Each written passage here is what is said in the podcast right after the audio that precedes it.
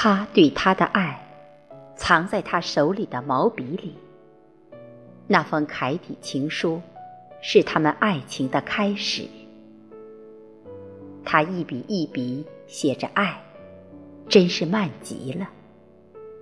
他说：“爱情，就是棱角分明，就是细水长流，就是用它一辈子去写一个爱字。”他不知一辈子有多长，他只知道，如今他依旧写着爱，可是这个字。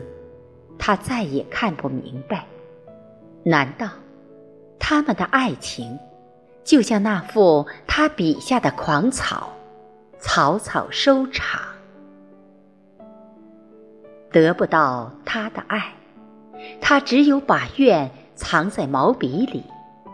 于是，他每天认真的用毛笔写着那一个大大的“院子，一辈子。